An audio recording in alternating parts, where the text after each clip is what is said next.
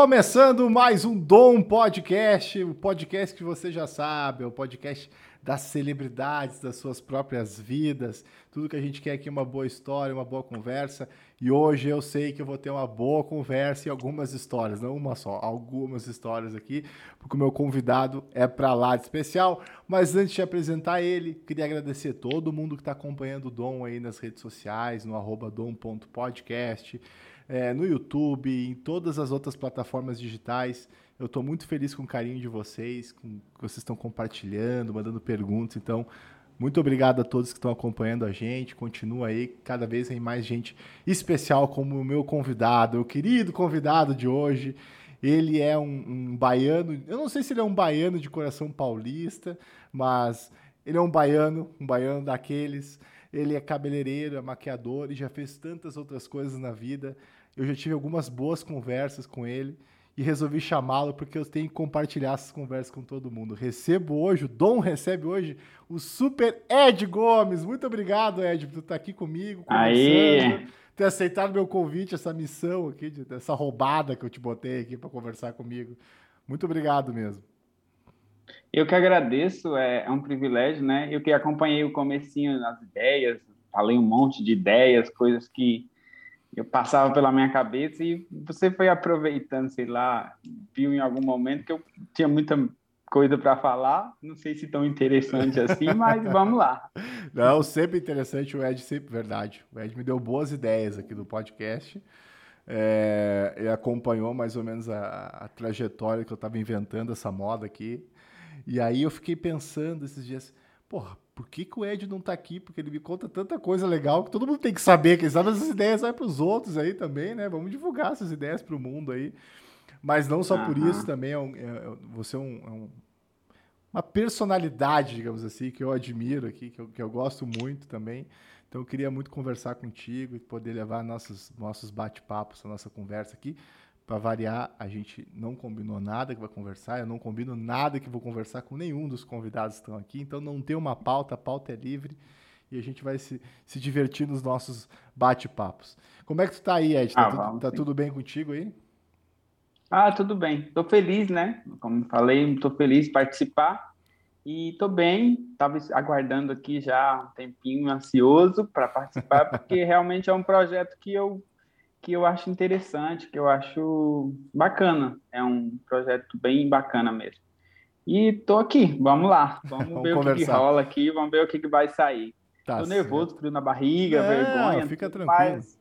Nem eu é, e no... nem quem está nos ouvindo morde, isso eu tenho certeza. Então... É, e nos nossos papos de salão, eu estou no meu espaço, estou no meu ambiente, eu estou solto. Aqui eu já tenho essa ideia, então, mas mas eu vou tentar ficar ao máximo de à vontade para é, ficar legal. à vontade, aqui a gente conversa de tudo, né? Com, com, com todos. Então, assim, não, não te preocupa com uhum. isso. Tá muito, muito, vai ser muito legal, tenho certeza disso. Eu comecei aqui okay. te apresentando, nem sei se eu fiz uma apresentação coerente ou ao, ao teu nível, Ed, tanto que eu gosto de ti aí. Mas eu falei algo, algo que, que eu queria esclarecer, porque isso tudo que me falou foi coisa da minha cabeça. Então, se eu falei bobagem, já, já me corta, já me dá um.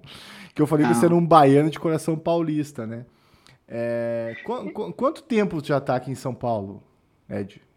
Na verdade, eu sou de, de natalidade paulista, mas eu fui mudei para Bahia muito cedo. Eu fui bebezinho, acho que dois, três anos, e fiquei por um período até a maioridade. Voltei aos 18 e aí já se vão 18 anos em São Paulo. Eu acho que sou um baiano bem paulista já. Eu, é, é eu fiquei surpreso. Achei que tu era baiano já. Tu era de lá, natural Não, de lá.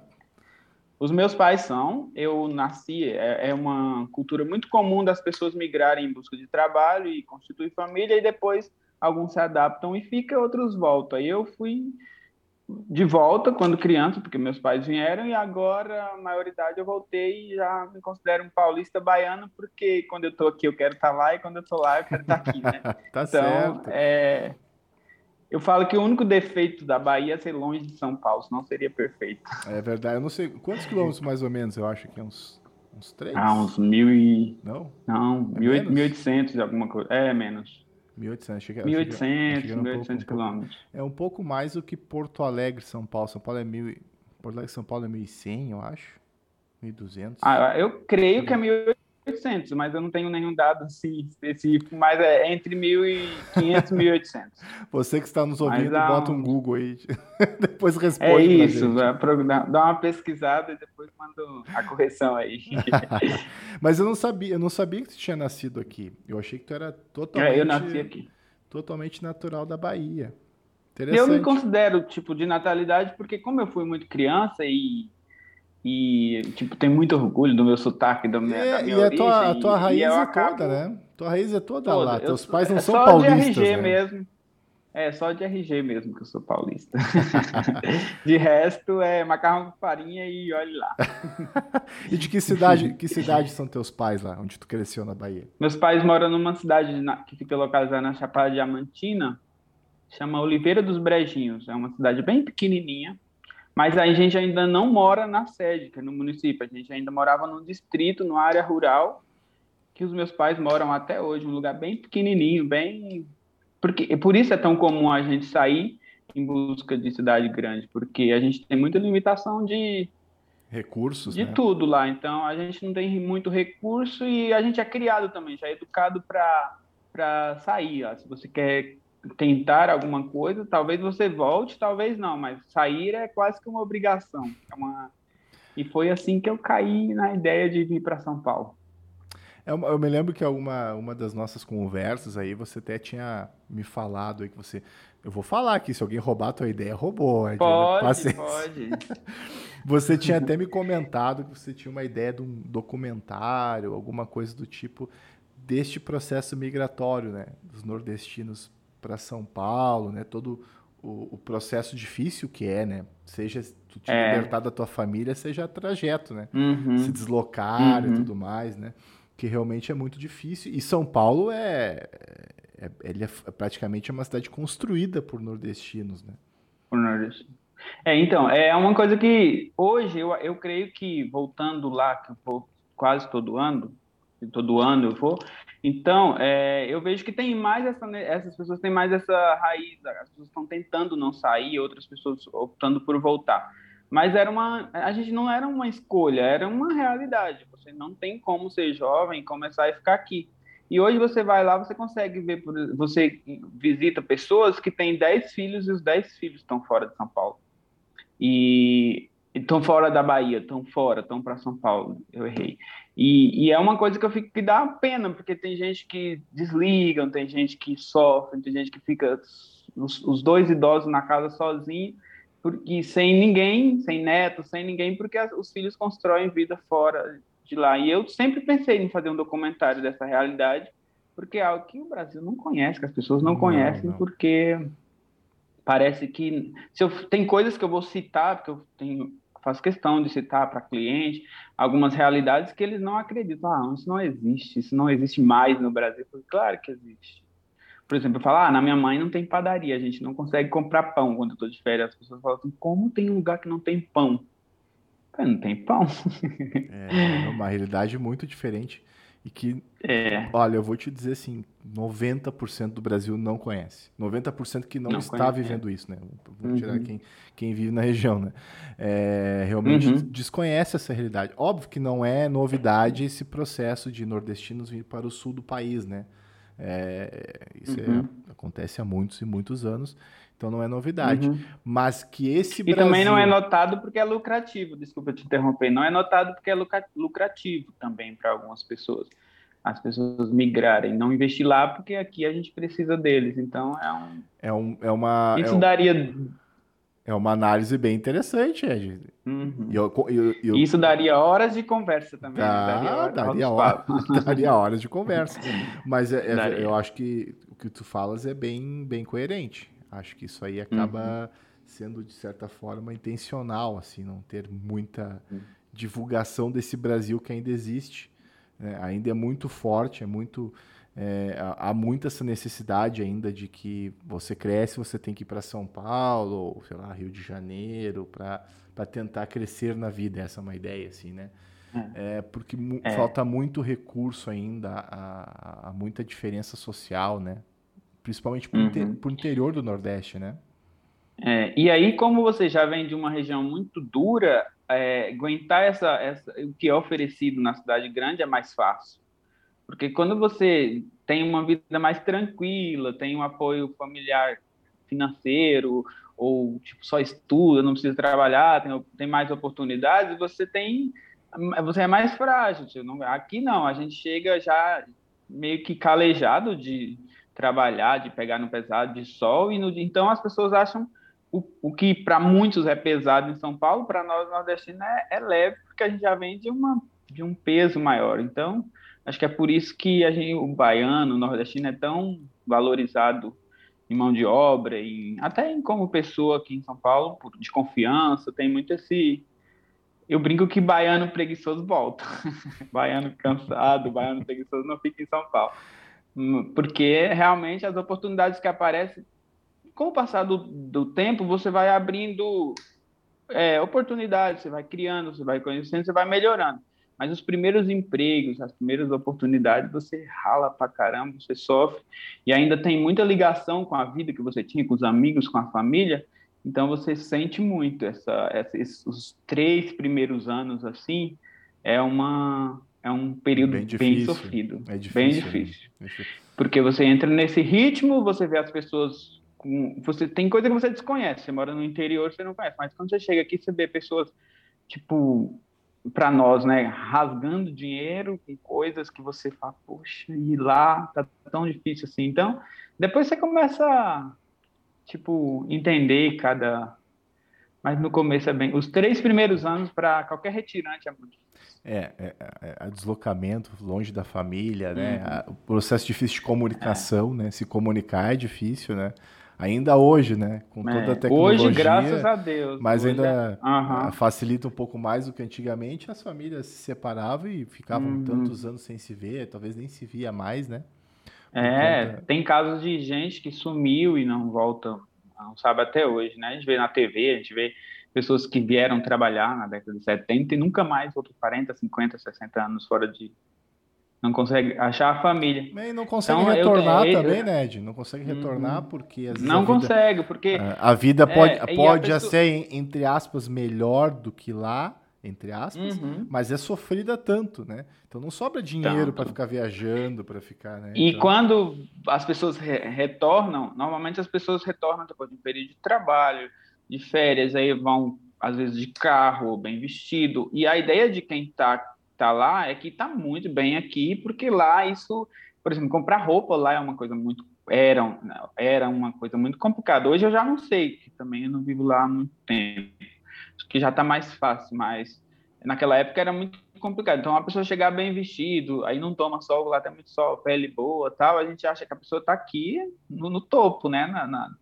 Então, quando a pessoa vem que chega e não consegue se é, fazer isso, ela também tem vergonha de voltar, de achar vou voltar pior do que eu vi. Então tem tudo isso. Então tem isso daria um documentário de, de horas, porque é uma história que eu tenho orgulho de falar da minha origem, dos meus pais, da minha família, mas que também tem muita coisa em aberto que que podia ser diferente se a gente tivesse um país mais voltado para igual, a igualdade social, para valorizar todas as culturas, mas infelizmente é, a desigualdade a é muito é... grande no Brasil e há uma desigualdade uhum. grande no Brasil que não, que aí eu acho que vai bem a, ao encontro que você está falando, né? Há uma desigualdade que não interessa mostrar, né? Uhum, não, não há interesse de mostrar. Quase sempre quando a gente fala em desigualdade no Brasil, quando a gente fala em desigualdade no, no jornalismo, enfim, a gente uhum. vê muita desigualdade no Brasil uh, litorâneo. Periferia, é, é litoral, assim, capital, é, é, você vai ver ah, a desigualdade é. em São Paulo, a desigualdade no Rio, Porto Alegre, a desigualdade em Salvador, vamos pegar uhum. a capital. É, uhum. mas, você, uhum. mas você não vê essa desigualdade Brasil adentro, como eu falo, né? No interior do é, Brasil. porque às vezes você vai, você vai numa favela você puxa uma, a favela de São Paulo, mas você não vê quem são os integrantes dessa favela. Dificilmente alguém paulista dificilmente alguém que, que, que, vem, que, que mora. Então, normalmente, a, a, periferia dessas grandes cidades são pessoas que vêm do interior e não conseguem é, um, um espaço, comprar uma casa própria e vão invadindo, comprando terrenos irregulares e assim se forma o interior do país nas favelas. Isso é, é verdade, problemático. É verdade. Bom, eu venho, eu venho de outra realidade, né? Eu venho do, do sul do Brasil, uhum. tal, para cá. Eu vim morar aqui em São Paulo. E eu me lembro que o meu cunhado sempre comentou, antes de eu vir morar em São Paulo, ele sempre comentou, ele é paulista e tal. E ele sempre comentou comigo disse: Rodrigo, é, é raro tu achar paulista em essência em São Paulo. Quase todo mundo que é paulista, ele, ele é filho de um nordestino. Ele é. Filho do nordestino. Ele, né, se não é nordestino, ele é filho de. A família é composta por um nordestino, se você parar para pensar. E quando eu vim morar em São Paulo, é verdade.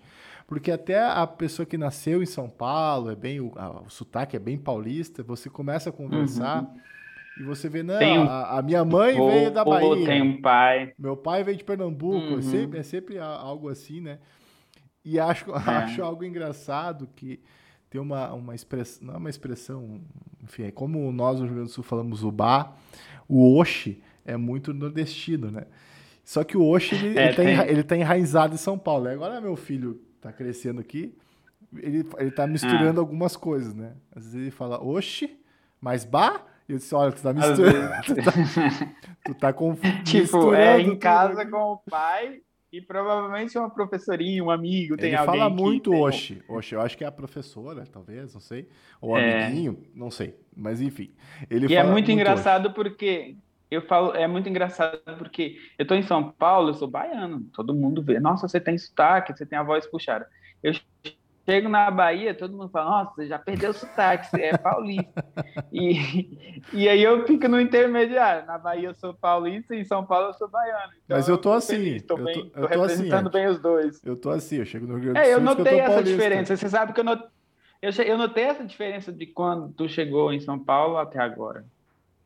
E é, engraçado porque às vezes a gente não vê, mas esse tu também tem na, na minha região. É. Não tem o tu tão conjugado como vocês falam no sul, mas a gente tem o tu. Dificilmente a gente usa você. Normalmente você é uma coisa mais íntima, assim. Uhum. Quando vai falar de alguém que não tem nenhum um grau hierárquico, hierárquico travou. Para falar, então a gente fala tu, é isso. A gente fala tu, tipo, tu como uma pessoa comum. Não é nem superior nem. é tu mesmo. É tu. tu. E é isso. É, não, eu tô, eu tô nessa versão também. Quando chego no Rio Grande do Sul, tá, tá, tá bem paulista já, mas aqui a, a pessoa reconhece. É engraçado. Uhum. Dizem que eu não tenho um sotaque gaúcho muito aguçado, assim.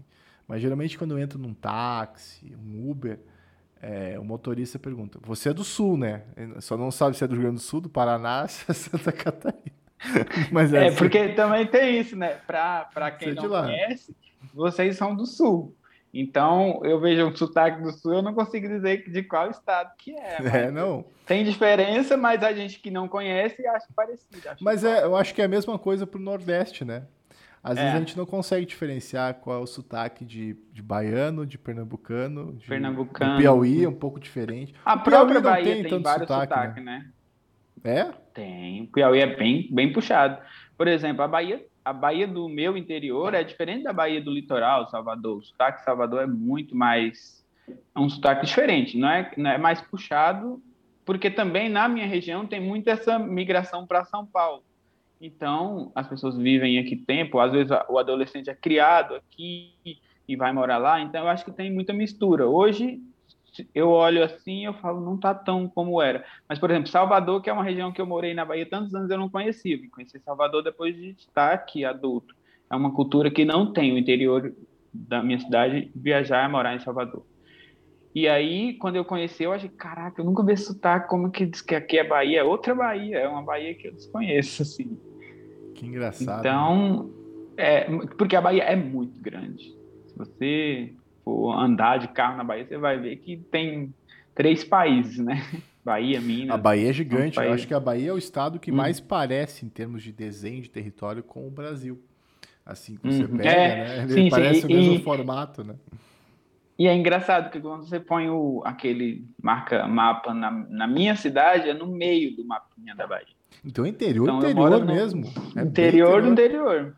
Caramba. Então, se você pegar o, o, o, o aqueles marca-mapa, você coloca no meio, na minha cidade fica no meio, você consegue, eu moro no meio da Bahia, então é, é bem, bem longe de tudo, assim, bem longe, longe do litoral, Salvador, longe de todas as cidades, as grandes cidades. Você tem ideia, acho que fica muito mais perto de Palmas, em Tocantins, do que Salvador. Ou igual, algum, se eu não estiver falando besteira. Procura no Google aí. É, mais uma pro Google. mais uma. É, bem interior mesmo. Então tu deve ter é. o pessoal lá, teus familiares, é, ou tu já vivenciou isso, é aquela realidade de eleição, né? Você tem é. uma pessoa certa para votar, né? Isso é, isso é bem e, típico do interior, né? Você tem um. E, e eu vou te falar que foi uma das principais coisas que me fizeram não querer viver lá. Eu, quem me conhece mais próximo sabe as minhas convicções políticas e, e, e eu tenho até alguns privilégios por, no período que eu morei lá. Eu, eu digamos que eu estava do lado favorecido, mas eu não concordava com esse favorecimento. Eu acho que tem que ser. Então, foi um dos motivos que eu o primeiro motivo que eu falei, não quero viver numa cidade que, que viva assim. Que você tem, tipo, um monopólio de poder e, e fica 10, 20, 30, 40 anos ali. E quem está com, com poder tem regalias, quem não está só sofre. Então, eu não me achava, mesmo eu estando do lado na época do poder, eu não queria ver as outras pessoas, tipo, numa fila chegou primeiro, mas eu tenho mais poder, eu entro na frente. Coisa de cidade pequena. Então, eu sempre tive essa veia política de, de igualdade, sabe? Eu não gosto, não, não trato ninguém melhor por ter, por ter ou ser alguma coisa, como eu não trato ninguém pior por, ser, por não ter ou não ser nada. Então, eu acho é, que e você essa, não vivia... esse, esse, meu senso justo, é, esse meu senso de justiça sempre foi muito aguçado assim, não não preciso de privilégio, eu não tenho, o que que eu sou diferente dos outros para eu chegar, por exemplo, numa fila de hospital e por eu estar acompanhado de alguém importante, eu não pegar fila com quem chegou mais cedo. Sempre tive essa essa revolta, sabe? E, e às vezes quando eu estava sozinho, que eu não tinha ninguém para mim, nenhum, digamos, cabo eleitoral para mim colocar na frente, eu via outros entrando na minha frente. Então, são coisas que eu nunca achei justo. E, e aí foi uma das razões. Eu falei, cara, eu não quero viver aqui, não. Não é isso que eu quero para mim. É, até porque é uma, quero, é, uma falsa, é uma falsa democracia, né? é uma falsa democracia. E é uma cidade pequena, não sei com que raio, mas as pessoas descobrem se você vota ou não. Porque, por exemplo, numa urna eleitoral e que você é, vota, tem 200 pessoas, então dá para contar quem não votou, dá para é, saber. É, todo mundo. É, é, um, é, é, uma eleição pequena, rápida, então os, talvez uhum. os próprios mesários conseguem controlar. Assim. É. é, nunca cá, se né? sabe, né? É. Eu não sei, é. Isso é, aí é, um assunto bem polêmico. De, isso aí é, eleição. é polêmico. Eu jurava que eu não ia entrar nisso. É polêmico desde sempre, né? É polêmico desde é, sempre. Né? Exatamente. Né?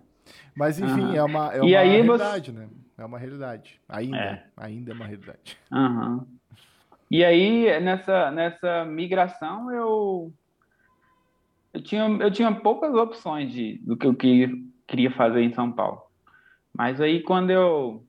Aí eu cheguei aqui, eu fui para o Senac, né? Fui no Senac fazer um curso, por quê? Porque como eu tinha uma limitação física no braço, eu, não, eu já era reprovado desde lá. Meus, meus familiares diziam, ah, você não pode ir para São Paulo, porque é bem comum a mão de obra de quem vem é ser mão de obra pesada. É, é quase sempre de é obra, é, né? Sempre é, é, é onde, é onde tem eu, a primeira oportunidade aí nesse mercado. Uhum. E eu vim de lá reprovado, tipo, você vai para São Paulo fazer o quê? Se você não pode trabalhar registrado, a firma não vai te pegar para construção civil, porque por isso, por aqui. E aí eu, quando, em 98, eu vim, inclusive, fazer um tratamento do meu braço, que eu tinha sofrido acidente, e eu conheci uma tia que era casada com meu tio, hoje nem é mais, e ela chegou do salão à noite, eu fui visitá-la, ela chegou do salão à noite e ela começou a contar o dinheiro do dia, e eu, caraca, cabeleireira, ganhei isso aqui, me ajudando, eu, que naquela época não tinha maquininha, era tudo dinheiro, né, dinheiro. né, 98. Aí eu, acho que eu vou ser cabeleireiro. Só que eu já tinha esse plano de voltar eu já tinha amado São Paulo depois de grande, quero voltar. Eu cheguei em casa não falava outra coisa. Eu vou voltar. Quando eu fizer 18 anos, eu vou embora, eu não vou ficar aqui. Aí eu ouvia dos meus pais: ah, mas você não tem como trabalhar registrado, tal, tal. Não quero saber. Eu vou voltar, eu vou tentar. Quando eu cheguei, eu fui no Senac, fui ver os dois cursos. Eu queria fazer fotografia e cabelo. Quando eu fui ver os valores, eu vim sem capital nenhum. O curso de cabeleireiro eu tinha condição de pagar. E o de fotografia, a máquina inicial daria para pagar o curso inteiro de cabeleireiro. Nossa. E aí eu falei, cara, vou, vou enfrentar. Eu já tinha visto a minha tia, já tinha. Aí nesse período que eu fiquei na Bahia, eu comecei a pegar a máquina emprestada, a cabelo do meu irmão, dos meus amigos. E eu fui me socializando. Falei, pá, quando eu chegar lá, não chega lá tão zero assim, né? Então, e eu sabia que eu ia vir fazer isso. Cheguei aqui, daí o, o Senac era caro para mim, eu fui procurei outra escola e dessa escola eu nunca mais parei. Tô até hoje, acho que vão fazer 18 anos de profissão. 18 anos, Ed. 18, 18 anos, anos já. Que bacana, cara. E, assim, 18 anos, mas também tu já teve muitos desafios dentro da área, né? Chegando em São Paulo, assim. Dentro, sim. Creio eu mesmo, mesmo tu já tendo essa, essa isso é legal, porque tu teve uma, uma, um direcionamento, assim, um foco, digamos assim, né? E que, é, que, é, que é. é raro, geralmente o pessoal quer ir para o Estado, não quer, não sabe uhum. muito bem, né? Tu direcionou... Eu saí com a ideia do que eu queria fazer, porque justamente porque a gente vê a, aquele ditado, vê as pingas que a pessoa toma, mas não vê as quedas. E eu vi essa pessoa, da, na época era da família, e ela chegou com a pochete com dinheiro e falou, cara, um dia ela consegue pegar tanto dinheiro. Eu achava, vou fazer um curso de três meses e vou começar a ganhar como ela. E aí que mora o problema, aí que mora a, a questão. Para ser cabeleireiro e começar a ganhar é muito complicado. Você trabalha muito até você começar a ganhar dinheiro. Todas as pessoas que acham, ah, vou fazer um curso e vou sair profissional, é só o comecinho, você precisa estudar muito, você precisa praticar muito, você precisa... Então, é, a dica que eu até dei, se alguém tiver ideia, tiver vontade de ser cabeleireiro, não vai achando que com três, quatro meses de curso você já começa a ganhar de igual que, mas depois que você pega essa confiança também é gostoso e eu já consegui fazer muita coisa na minha vida. E tudo que eu faço, tudo que eu tenho é disso hoje em dia, eu sobrevivo disso vivo, né? Sobreviver é um pouco. Eu vivo disso, eu, vivo, eu sou feliz fazendo isso e eu não, não sei fazer outra coisa. Então, é, valeu tudo a pena. Mas, mas teve muitas, só para concluir, teve muitas épocas, assim, teve muita que eu não tinha a opção de é, desistir. Porque talvez se eu tivesse a opção de desistir, eu teria desistido. Mas a única profissão, é a única profissão que eu conhecia.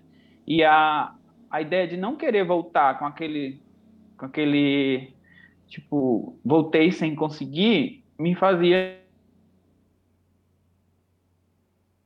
É de. Seguia, e aí eu ia, vinha para casa, sofria, chorava às vezes.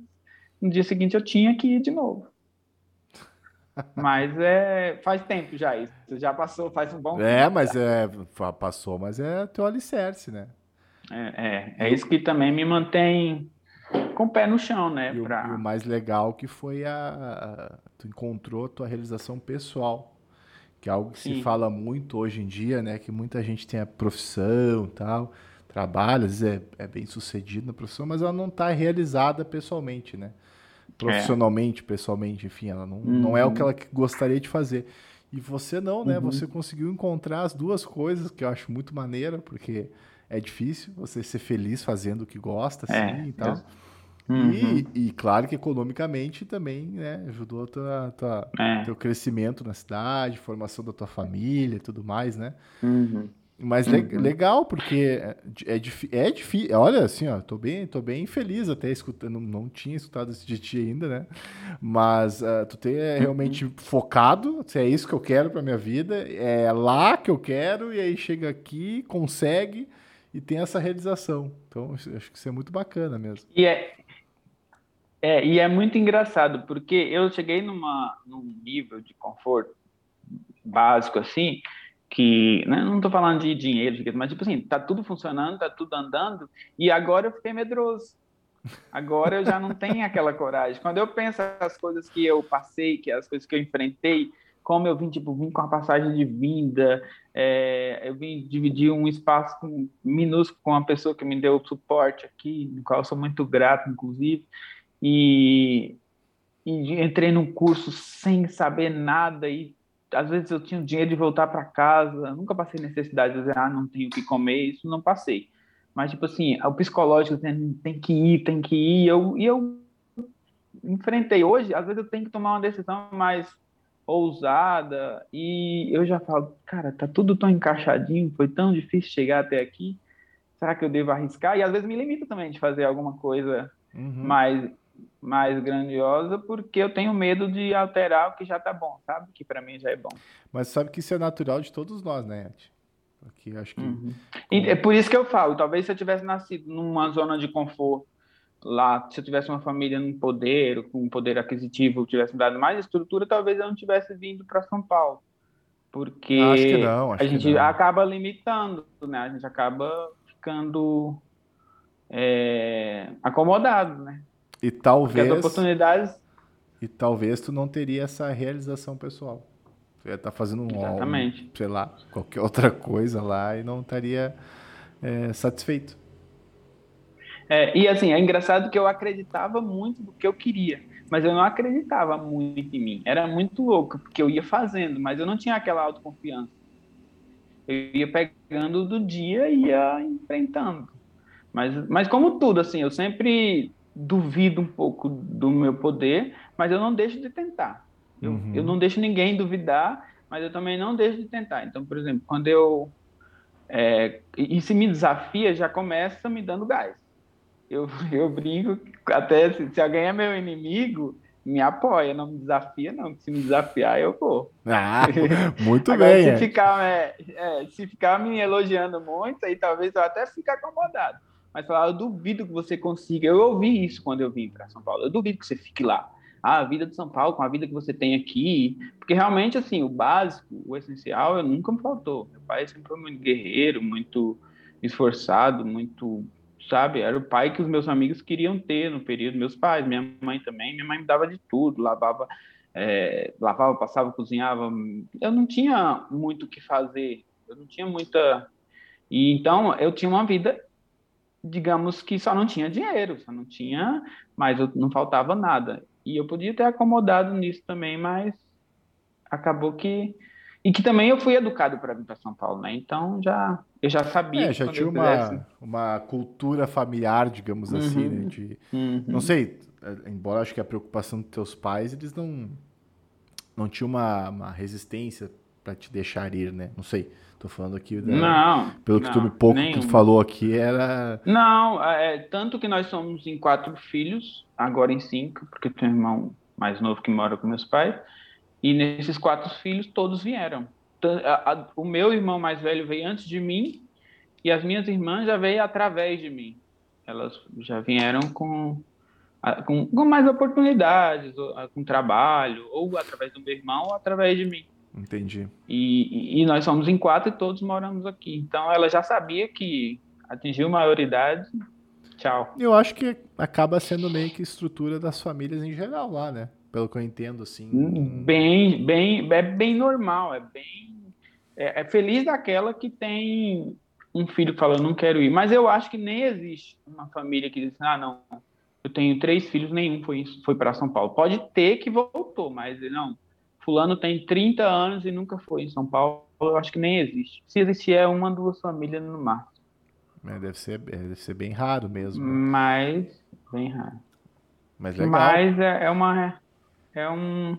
Mas é muito, ela é uma região muito legal também, tem muita coisa. A região da Chapada tem essa essa diferença que a gente mora numa, numa região mais de sertão, mas algumas horinhas de viagem tem a, região da Chapada Turística, né? Que tem muita coisa. Que eu morei lá e eu não conheço tanto. Assim, já fui em que... alguns lugares. E é lindo, né? Pelas imagens que eu vejo, assim, é uma região lindíssima. É, é um lugar que eu, que, eu, que eu quero voltar com mais com mais tempo um dia para explorar pra, mais. Para fazer turismo, né?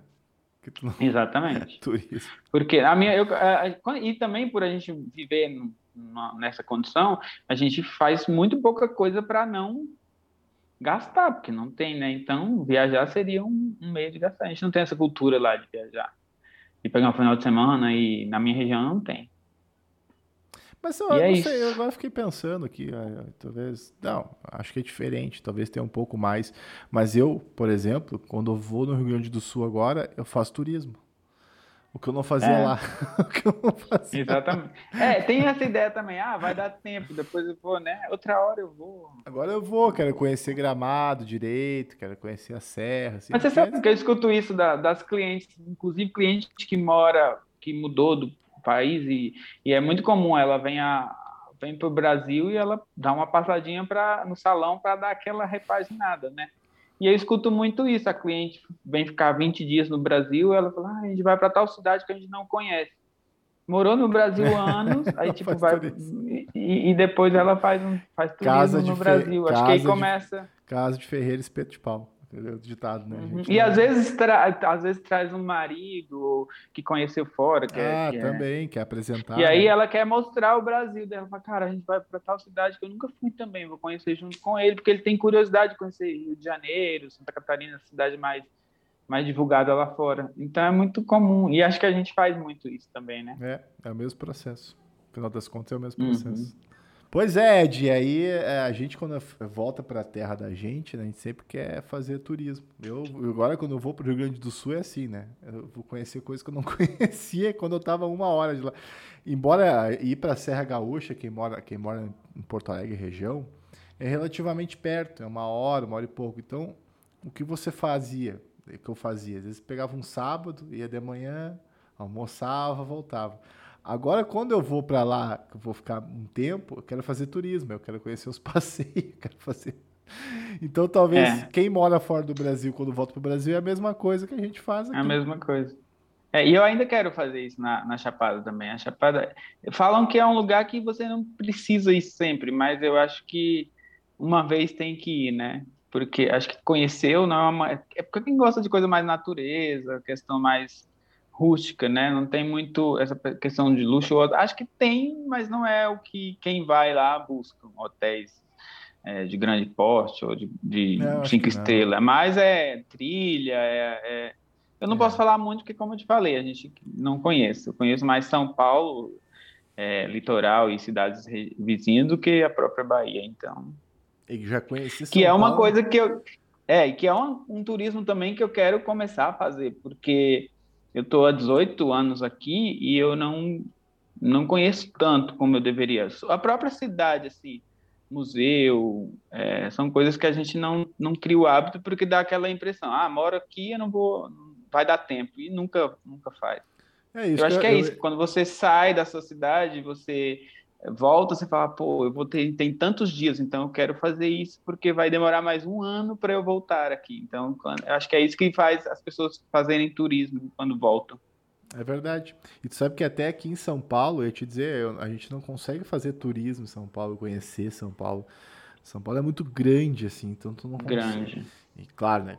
São Paulo é grande, é basicamente gastronômica, né? Tudo é muito restaurante é, aqui. Muita coisa para comer. é aqui. O que é um problema, que é né? É um problema. todo mundo que chega em São Paulo. Para mim é um problema. Um, é, um problemaço. Para mim, então, depois é mas, bem, bem complicado. Mas é difícil conhecer São Paulo inteira, assim, né? Fazer a turismo, é né? Tipo, olha, é muita coisa aqui em São Paulo. E tem muita coisa no interior, mas é como você falou, é tudo voltado para gastronomia ou coisa assim. A gente viaja já, já quando você põe uma viagem no, no, no, no roteiro assim da, do mês, você já pensa, putz, vou ter que segurar aqui, porque senão eu vou voltar aparecendo. e aí ah, mas, Porque mas é, controlado, é controlado. Né? Tô controlado. Eu estou, né? É, é, eu estou, eu já, já tive meus momentos de descontrole. Importante é atual, né? Importante é o atual. É, atual. Atual eu sou bem seguro, assim, com a questão de comida. É um, é um probleminha, mas eu lido bem com ele. É, eu já não posso ser o mesmo. Ultimamente tá é. É, são, são, eu brinco que são épocas. Não adianta ninguém incentivar antes da hora que não vai. Vai chegar dizer, a hora. Eu vou dizer assim, eu nunca fui santo, Ed, para esse tipo de coisa, mas na pandemia aqui hum. eu chutei o pau da barraca, literalmente. Com é. É. Eu, eu, eu, eu, eu, eu tenho, como eu tenho tipo, problemas com compulsão alimentar, essas coisas assim, eu foquei muito nessa história. Não vou me deixar levar por estar tá fácil, por eu estar tá em casa sem fazer nada, por eu estar tá com tempo ocioso, por eu estar ansioso. Eu não vou me deixar. Então, o que, que eu fazia? Como eu ia no mercado muito restrito, a gente já está entrando no, em outro assunto. Não, vambora, eu, vambora. Eu, eu não trazia nada que, que fugisse. Então, o que, que eu fazia? Eu almoçava, ia para o mercado já com a barriga cheia, para não ter aquelas tentações de fome, sabe? Então, eu trazia só o que eu queria comer, que eu podia comer. E aqui, graças a Deus, nessa região que eu moro, mais extremo sul de São Paulo, é muito ruim de iFood, de comida uhum. comida, de pedir comida, entendeu? Então eu acabei tendo esse, esse benefício por não ter tanta coisa fácil. Facilidade. Mas é né? um, é um probleminha o como, quanto se come nessa cidade. Mas tu vê, Ed, tu já me falou duas coisas aqui que, que definem muito um, um perfil teu, né? Uma personalidade tua. Tu tem muito foco naquilo que tu quer, né? Quando você bota aquele foco, Sai de baixo que o Ed tá passando. É, então, é o foco, é, eu brinco que eu tenho muito descontrole até eu começar.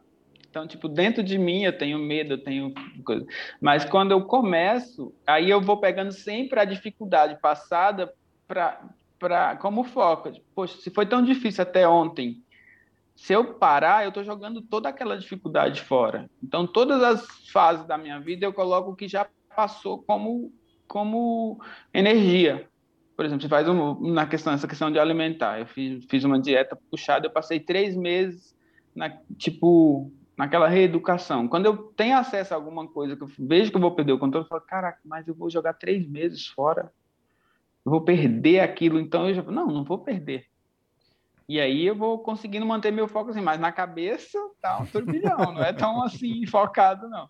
Mas eu Uma sou bem guerra, pessoal eu sou bem exigente de mim, assim, eu sou bem. E se for desafio, meu amigo, se alguém falar. Eu tenho uma amiga que me falou, um dia eu mostrei na, na revista, numa revista, assim, falei assim: eu vou ter essa barriga um dia. E na época eu estava totalmente acima do peso.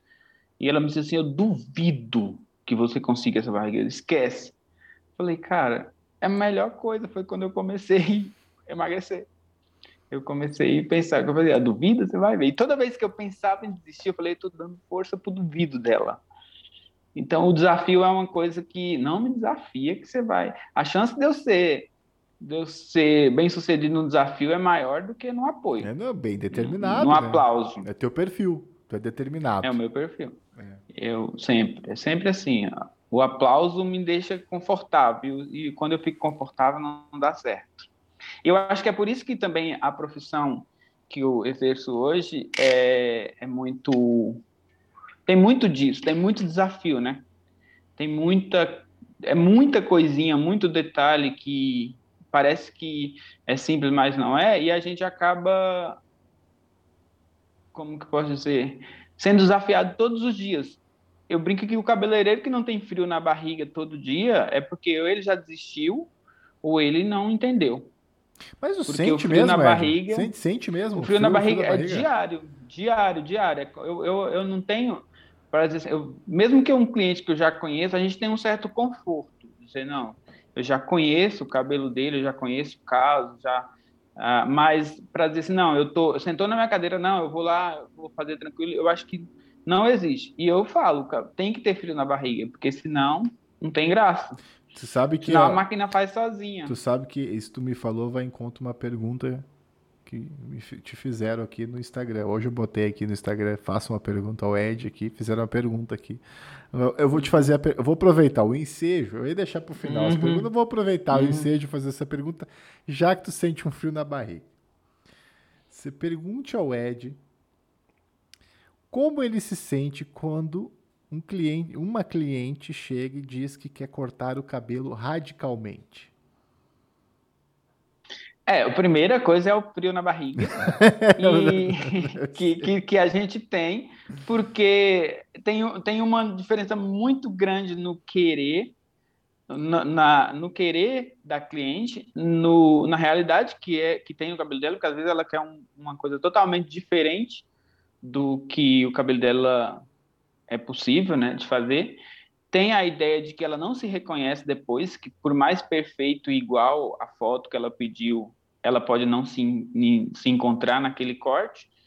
E, e o frio na barriga, só que uma coisa que eu sempre faço, é, se for corte principalmente, radical, eu vejo quanto tempo ela está pensando naquele corte, eu vejo histórico, se ela já cortou o cabelo daquela forma, daquele tamanho antes, e eu vejo o formato e a, e a harmonização do corte para o rosto dela.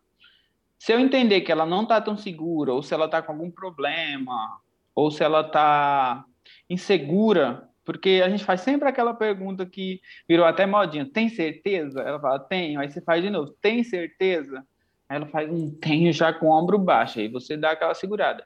E aí, quando tem muita insistência, que quer muito, a gente sempre faz um pouco maior. Eu tenho várias clientes que eu fiz um combinado, ó, vamos cortar, tipo, em tal altura, que é bem maior, que para você voltar para onde estava é mais fácil. E aí, se você voltar, semana que vem você pode vir cortar de novo, que eu não te cobro. Mas aí você vai estar tá certa que o curto não vai te incomodar. E aí, quando ela volta, eu faço o corte que ela me pediu e normalmente isso dá certo. Mas é sempre bom estudar o psicológico da cliente, se ela está bem, se ela tem o hábito de cortar bastante. Mas o frio na barriga vai só vai parar quando você vê o sorriso, quando você põe o espelho e vê o sorriso na, no rosto da cliente. Aí... Diz, a, diz a regra, diz a lenda, Ed. Eu vou voltar nessa história da, da, uhum. da cliente aí, mas diz a regra entre os, o mundo artístico que o dia que você parar de sentir o frio na barriga é porque tá na hora de te aposentar daquela profissão, né? Você já não é, sente mais eu nada. Eu acredito. Eu acredito. Eu tô falando, eu, tô, eu tô brincando, eu tô brincando contigo, tu, tu sente o fio da barriga e tal.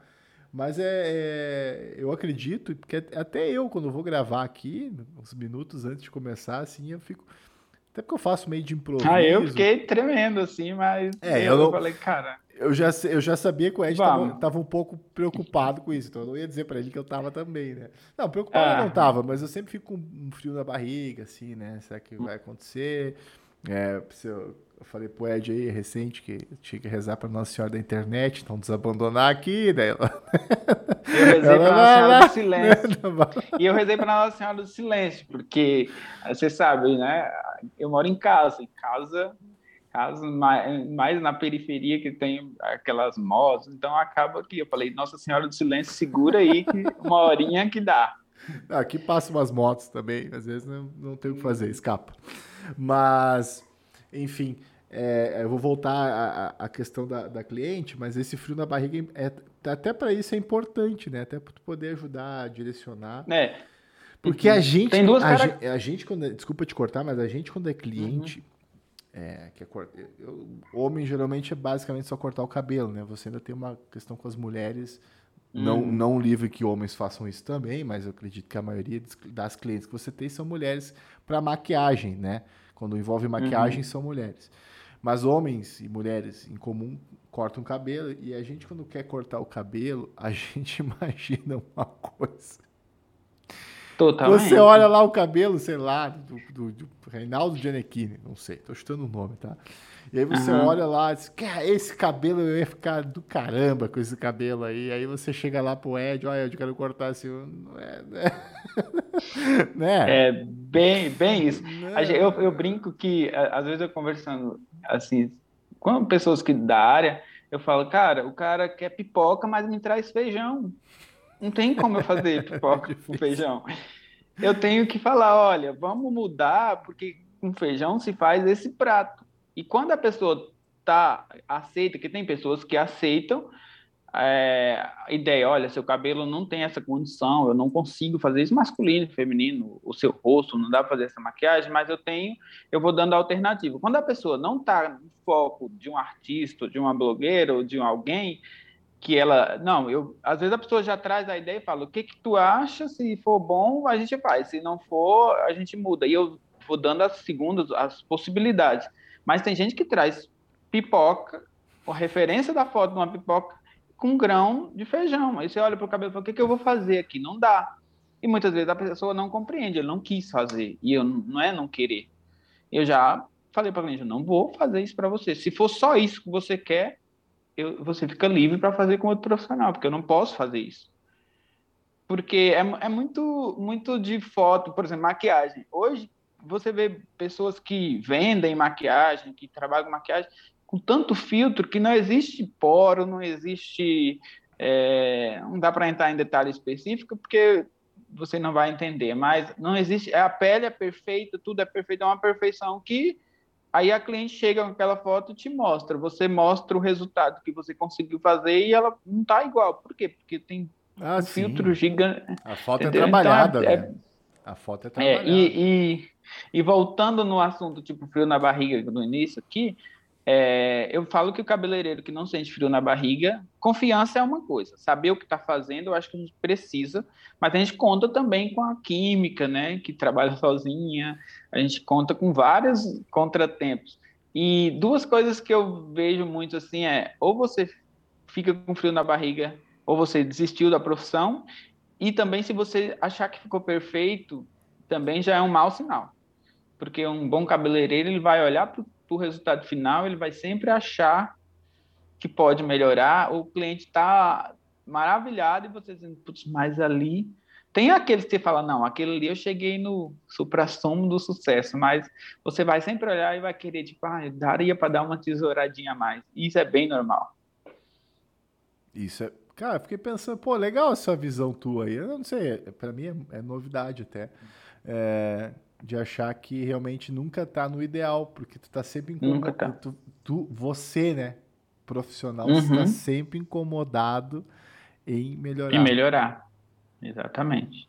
E eu, eu, lembro que tinha uma professora quando eu fiz o curso que ela falou assim: o cliente ele tem uma ele tem uma linha diferente de visão da sua. Então, às vezes um 70% para ele já é o 100% dele. Então, às vezes você chegar no 70% e você sofrer para chegar no 100, que é o teu, você não, ele não vai sentir essa. Eu busco sempre o 100% mas ela me dizia assim, às vezes o 70% seu é o 100% que o cliente esperava, então não fica tenta, sofrendo, perdendo tempo, voltando, refazendo, que às vezes até piora, também já aconteceu, de você ficar tentando algo que está te incomodando, você fica mexendo, mexendo, piora.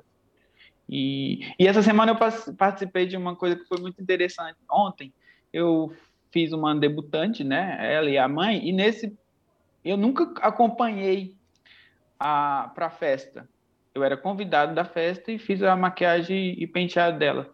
E eu vi de uma maneira diferente do que quando sai do salão, sai tudo perfeitinho. Só que a debutante, ela vai, ela dança, ela abraça, ela fala com todo mundo. E, e vê a, aquela situação, uma coisa que, tipo, um beijo de batom na debutante, um cabelo que saiu do lugar, e não interferir foi muito engraçado. Porque eu falo, pô, tipo, tá todo mundo filmando, flash, dá vontade de ir lá e pegar aquela mechinha, devolver no lugar e pegar a coroa que tá na cabeça e acertar que tá meio torta, que são coisas que quem tá ali não vê, tá tudo maravilhoso. Mas você que tem que. Eu falei, cara, é um universo que, que é engraçado, porque eu, eu entrego e tchau, eu não fico vendo. E eu tive que lidar com isso. É, e, e aí veio aquele frio na barriga e aquela tensão, mas eu segurei e trouxe a experiência, né? Pô, é, deve ser meio sofrido mesmo, né? Porque é. é, porque você olha assim, ou às vezes você vê alguém, tipo, as pessoas abraçam, né? Então, tipo, vai com a mãozona bem no cabelo, cara, vai arrancar tudo ali. Nossa Senhora do Grampo que segura ela, né? Que... Está acabando com o meu trabalho. Né? Com o meu trabalho. Mas eu era só convidado na festa tava dando apoio, então eu tinha que ficar na minha. se segura, Ed, te segura. Se segura. Mas é, eu, eu fiquei feliz com esse foco, esse, essa persistência, essas. É, como é que você mesmo falou, Ed, você é, quando você é provocado aí, né? Não, provocado. Provocado. Eu provoquei o Ed recentemente para uma mudança. é, tem, tem um projeto aí. Estou contando e... com a missão do Ed aí para mudar essa, essa, não sei. A, a, a, e, é, e você vê como que é desafio que é, certo dia, meia-noite, eu estava te mandando Verdade. pesquisa, né? Então, é, depois de dias que você me pediu, já às vezes fico olhando até na rua alguém que tem um perfil parecido com o teu de rosto para ver se, se tá bom. Isso eu faço muito, porque eu, eu até brinco com a minha esposa que eu gosto de sentar em praça de shopping, lugar onde tem muitas pessoas, para ir analisar, para olhar. E eu sempre fiz isso. Eu gosto de ver comportamento, porque eu acho que, que você consegue fazer leitura e criar alguma coisa com o comportamento das pessoas. Então você vê uma maneira de vestir, uma maneira do cabelo, uma maneira de a gente aprende e traz isso para a tua profissão. Então, às vezes eu estou num lugar, passa um cara no teu perfil, altura, tipo de rosto, com cabelo, eu falo, cara, vai dar certo que o cabelo dele é parecido com, com o que ele me pediu, com o que ele tem vontade. E aí eu vou buscando e vai criando. Nunca fica igual também, porque é, é Mas, difícil todo mundo ter o mesmo. Tu tem isso também, Ed, com, com, com, clientes que nem te pediram nada, digamos assim, sei lá, uma cliente X que sempre corta de um jeito e você passar na rua e olhar alguém parecido com ela, com outro corte, achar vou sugerir. É bem comum. A gente tem algumas características que, com o passar dos anos, eu brinco que depois de 10 anos você consegue fazer essa, essa leitura e você consegue é, sentir quando a cliente precisa mudar. A gente. Normalmente é bem comum eu falar para o cliente: ah, vamos tirar um pouco mais. Eu estava pensando nisso. Nossa, eu pensei nisso essa semana em te pedir para tirar um comprimento para dar uma clareada, para dar uma escurecida, e você falou a mesma coisa. Mas é porque a gente já vai pegando na conversa, ou até na estrutura do cabelo, ou no tempo que ela está com aquele cabelo, a gente vai pegando essa, essa necessidade e aí dá esse casamento de ideia. E aí você começa assim, a estudar. Eu, eu uso muito pessoas parecidas, por exemplo, um exemplo de uma cliente que eu tenho é alta, loira, e aí eu vou procurar alguém que tem um cabelo curto, que ela me pediu, que tem um formato de rosto, que tem a altura, o pescoço, tudo isso conta, queixo, tudo para para ver se vai dar certo. Porque muitas vezes eu tenho uma cliente que me pede franja, por exemplo, mas ela não tem como cortar franja. Nem se ela cortar sozinha não vai dar certo. Tipo, para eu consertar. Entendi. Porque o perfil dela não cabe franja, mas eu fico com jeito, vou com jeito, não vamos fazer, você não vai gostar mas aí eu já olho em outras pessoas que têm o perfil dela que cortou franja que deu, deu erro. já bugou. Deixa, Entendeu? deixa eu aproveitar aqui, ó. Já que tu falou que tu foi numa festa aí, perguntaram aqui, ó. Deixa eu abrir aqui. Ed, o que te faz passar mais nervoso? Corte de cabelo ou maquiagem em festa de casamento? Não, não faz. Não, é nenhum dos dois nervoso. O frio na barriga é aquela questão, a necessidade de sucesso, de conseguir corresponder à expectativa do cliente. O nervo, nervosismo é cabe nesse frio da barriga. Eu acho que de repente ela quis dizer. É, eu vou, vou, vou modificar a pergunta de quem fez aqui. Talvez. É, vou, vou, fazer a minha versão aqui. O, que, que, é, o que, que, é mais difícil quando tem uma noiva, ou uma madrinha de noiva, ou sei lá quem, que, que queira fazer? O que, que é mais desafiador naquele momento? O corte, o, o penteado ou a maquiagem? Eu acho que, tenho, acho que, é isso, quando... quem perguntou quis perguntar é, entendi, isso. É, é, entendi.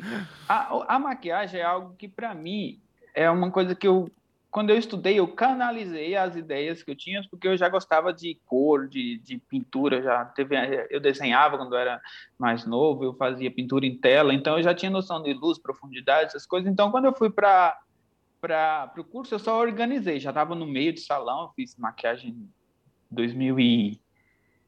2013, 14, eu acho. já estava bastante tempo no salão. E então eu dei, meio que canalizei um, um, um, uma tendência que eu tinha já de conhecimento.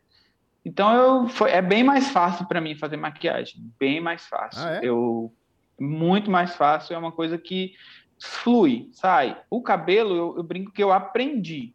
Eu cheguei do zero e eu aprendi. Então, quando é um, um corte desafiador, um corte, eu, eu, uma das coisas que eu mais gosto de fazer é cortar, mas eu ainda tenho medo do resultado, mas não é medo de errar no sentido de não ter técnica, é o medo da aceitação da cliente. Porque a maquiagem você pensa, eu fiz um olho para a noiva, a noiva não gostou, eu já ponho um prazo maior de, de entrega do serviço. Se ela não gostou, a gente vai passar um, tirar e fazer outro. Mas se você tem vontade de fazer um corte curto e na hora você se arrepende, por mais perfeito que ele esteja, aí você fica naquela situação. Será que ela vai gostar realmente? Mas o medo maior é cortar ainda. É, porque a maquiagem, bem ou mal, se ela não gostou, tu tira a maquiagem e refaz. Tem essa é. opção, né? E, É, é mais a maquiagem para mim, na verdade, quando eu fui estudar maquiagem, eu, eu acho que eu organizei o que, que era produto. Digamos assim, eu tive um estudo do que, que era tinta, né? Que tipo de tinta que trabalhava. Mas, assim, luz, profundidade, as coisas eu já tinha muita noção. Formato, essas coisas. Então, quando eu entendi que para se maquiar tinha toda essa técnica, eu já entendia que escurecer é, a, a, diminui, clarear aumenta e, e vice-versa, eu acabei que só organizando, não me acho um expert também, mas eu tenho muita facilidade, é uma coisa que eu não tenho medo. Ah, pode, pode chegar tipo uma pessoa hiper importante para fazer, por exemplo, casamento é uma, uma data muito importante, eu não tenho medo de pegar uma noiva para fazer. Já uma pessoa que nunca cortou cabelo curto, eu tenho receios de, de de primeira meter a tesouras e entregar. E a pessoa fica frustrada, né? E é, realmente. Porque é, às vezes. Dá um, dá um medinho. Imagina você que você tem um, um, rosto que não tem nada a ver com. Com o com a, a, referência que você deu, por exemplo. Eu faço corte igual, mas você tem mais cabelo, seu rosto é mais largo, então a gente acaba. Tem que ter esse cuidado. Quando você não tem muita segurança, que às vezes você fala, pô, eu vou perder o cliente, né? Eu vou ter que fazer. Eu vou ter que fazer porque o cliente sentou, ele quer fazer. Aí você tá lá no início e fala, vou fazer. Aí dá a chance de dar. Mas quando você tem confiança, você fala, não, não posso fazer isso para você. Mas eu quero, mas eu não posso e pronto. E às vezes a cliente na hora não te entende, ou o cliente, e ela procura outro profissional e faz e dá errado, e ela volta e, e diz, você tinha razão, eu, eu quebrei a cara para fazer em outro lugar. E muitas vezes, quando você convence ela a não fazer, por exemplo, naquele processo que eu te falei do corte, é, vamos tirar um pedaço bom, mas não vamos fazer esse curto hoje. Semana que vem você volta. Ela volta, semana que vem agradece. Cara, no tamanho que você deixou, eu já estou sofrendo. Imagina se eu tivesse cortado do jeito que eu queria. Por exemplo, é, já teve vários clientes que voltou e disse assim: me arrependi do tamanho que, que tá. Imagina se eu tivesse chegado. Então, é uma coisa que você vai aprendendo no dia a dia. É o dia a dia, não adianta, né? E agora tá Exatamente. na. Tá, eu não sei se tá na moda, tá?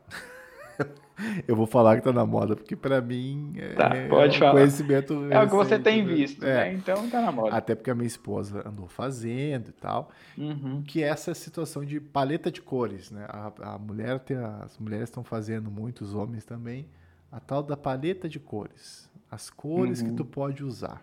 Então, é feito, uhum. tem uma profissional que vai fazer um estudo de roupas e tal. É, pra ti, já apareceu, já já é comum essa situação de maquiagem, de chegar, olha, tem que ser nessas cores aqui, senão não. Enfim, não sei se isso é tão comum. Na...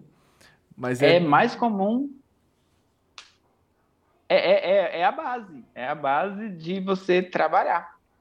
É, é uma novidade para cliente que está tendo acesso com essa questão de internet, nesse período de pandemia, acho que foi desenvolvido profissões é, diferente, isso virou uma profissão, auxiliar a pessoa no, nas cores complementares, na, na, paleta de cores. Mas isso é essencial desde a raiz lá de coloração de cabelo até é, maquiagem e todas as cores que você faz. Você tem que trabalhar com a estrela de cores, com as cores complementares, com, os, com as cores é, primárias, secundárias. Você trabalha 24 horas com isso. É, agora, são informações que a gente não passava para cliente porque era mais confuso. Sim, tu já tinha, tu já tinha que ter a percepção de adequar aquela maquiagem àquela ah, sim, o tom sim. de pele, tudo mais. Uhum. E quando você não tem a, a, esse estudo, você acaba usando a maquiagem na cor da roupa. Então, se você vai de preto, vou fazer algo preto, preto podia colorir um pouco mais, mas a cliente que não tinha essa informação, ela ia usar um vestido, por exemplo, lilás, ela queria a maquiagem lilás ou preto ou marrom. E nessa tabela de cores, nessa paleta de cores, ela tem uma cor que complementa o lilás. E aí, quando você é profissional, você, às vezes ela até resiste, porque realmente, quando você não conhece, parece que é uma cor totalmente, a cor que complementa, totalmente diferente. Mas aí quando você tem um argumento, quando você tem conhecimento, e você vai lá, e se eu não gostar? Você vai gostar porque é. E hoje também o senhor Google, né, quando eu falo a, a cor que complementa, ela corre lá e coloca, e tá lá, ela segura. Por exemplo, eu, eu assessorei essa minha amiga que que eu fui que eu fiz a maquiagem na festa passada, ela ia usar uma cor que tá na moda, uma cor chamada marsala. E aí quando ela falou assim: "Ah, mas eu queria um sapato tal cor", tal cor, eu falei, por que tal cor? A cor complementar do marsala não é essa cor, é tal cor. Ela, mas verde musgo, verde, verde exército para massa. É. Aí ela correu pro Google e ela tava de sapato verde. Não acreditou muito, a bola Não acreditou. É, ela acreditou, mas quando eu, na verdade, eu puxei a foto. Falei, aqui, ó, as cores complementares de Marsala, verde, rosa queimado, tal, tal, e ela optou por, por verde. E, e foi um sucesso. Então, são coisas que eu já fazia e eu já também já assessorava muito a cliente com relação a isso. Olha, você tem pele quente, então, tipo, não, não usa um cabelo tão quente, porque você vai ficar monocromática, cabelo e pele da mesma cor. Ó, sua pele, apesar de você ser negra, mas sua pele é fria, não compra, tipo, base muito quente, porque você vai ficar cinzenta ou, ou amarelada. Tem que... Então, são coisas que a gente já, desde lá do comecinho. Entendi. É porque essa, essa situação de cores, assim, é, é, é um estudo bem... É difícil, eu acho, tipo, pelo menos assim tu já tinha, pelo que tu falou, é, já era familiarizado com o trabalho, assim. Uhum. É, mas uhum. eu lembro do meu casamento que eu inventei de padronizar os padrinhos com a gravata. Terno, ah, terno, vocês vão de terno cinza e uma gravata, camisa branca e uma gravata marçal. Que desespero para acharem uma gravata. Só porque ou vinha com bordô, ou vinha com vermelho. Vinha é. Com... E até para é, mim, quando bem... eu falei Marsala, para mim era muito próximo do bordô e tal. E realmente é diferente, né? Tem diferença as cores, né? E, e, e é muito doido, porque às vezes você vai dar uma. Você, você vai usar uma coisa mais técnica, e aí as pessoas dão um, dão um nó na cabeça. Por exemplo, o Marsala, ele tem bastante pigmentação de azul. E aí você fala para a pessoa, uma sala tem pigmentação azul. Aí a pessoa olha assim, azul? Mas para mim aquilo é um vermelho. Porque a base que ela tem é do vermelho, mas o vermelho original é um vermelho vivo, né? Então, se, se acrescenta o azul, ele vai para o marsala. E aí pode ir para o bordeaux também, dependendo do quanto de pigmentação que você coloca. Eu não tinha então, ideia que é azul. E, e, a, e, e, e, a gente, já que entramos no assunto de cores, é muito louco, porque a dificuldade de um cabeleireiro é exatamente isso, porque não tem informação é, é, definitiva. Por exemplo, a mecha mel. Quando as pessoas falam, ah, eu quero fazer uma cor de mecha mel. Meu, meu mel, o mel de cada um tem seu mel. Todo que mundo tem seu tom de mel. Porque se eu for mostrar, eu mostro meu tom de mel, a cliente olha, mas não é mel isso aí para mim. Aí você fala assim, não, mas esse seu mel é um caramelo. Mel de laranjeira, mel de. É, é, é um caramelo. Não, mas eu não quero caramelo, eu quero mel. Quando, eu, quando ela me mostra mel, é um caramelo. Quando eu mostro, é um marrom frio, sabe assim? Então, eu, eu gosto de pegar, me traga uma foto da cor que você quer. Me mostra na paleta de cores que a gente tem no salão o que, que é mel para você, porque o seu mel pode estar tá mais, mais apurado, pode estar tá mais. E aí eu caio numa esparrela, né? Porque tem muito isso de, da, da leitura de cores ser diferente. Por exemplo, semana, uns três meses atrás, eu fiz uma cliente que ela sempre me pediu o cabelo platinado. Aí eu gosto do platinado, platinado. Às vezes eu fazia o cabelo dela um, um tipo um tom mais clarinho, tipo um champanhe, areia, assim, e ela postava platinado. E eu dizia, ela tem muita vontade de fazer esse platinado. Um dia eu vou fazer, porque o cabelo dela era mais frágil, não dava. E eu fui tratando o cabelo dela, hidratando. Um belo dia eu consegui fazer o platinado, que o platinado é o extremo do, do, do loiro, né? Já pro cinza. Ela chegou em casa e me mandou mensagem: Eu não gostei desse platinado. Eu falei, mas esse platinado é o que você sempre quis.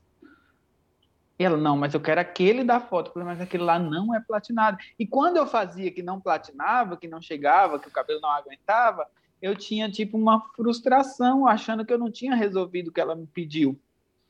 Quando, na verdade, ela já estava satisfeita e ela achava que o platinado era aquilo. Ah, entendi. Então é, tem mais esse desafio também. Porque às vezes tem muita gente que tem uma mão de obra excelente, mas não consegue fazer essa anamnese do que a pessoa quer e chegar no, os dois num consenso, sabe? E aí é quando não bate. É extremamente aí desafiador aquela... isso, né? Porque é super. Tu tem que saber super, muito super. disso, senão não. Muito. E não basta saber, e, né, Ed? Tu tem que tentar prever o que a pessoa está querendo, né?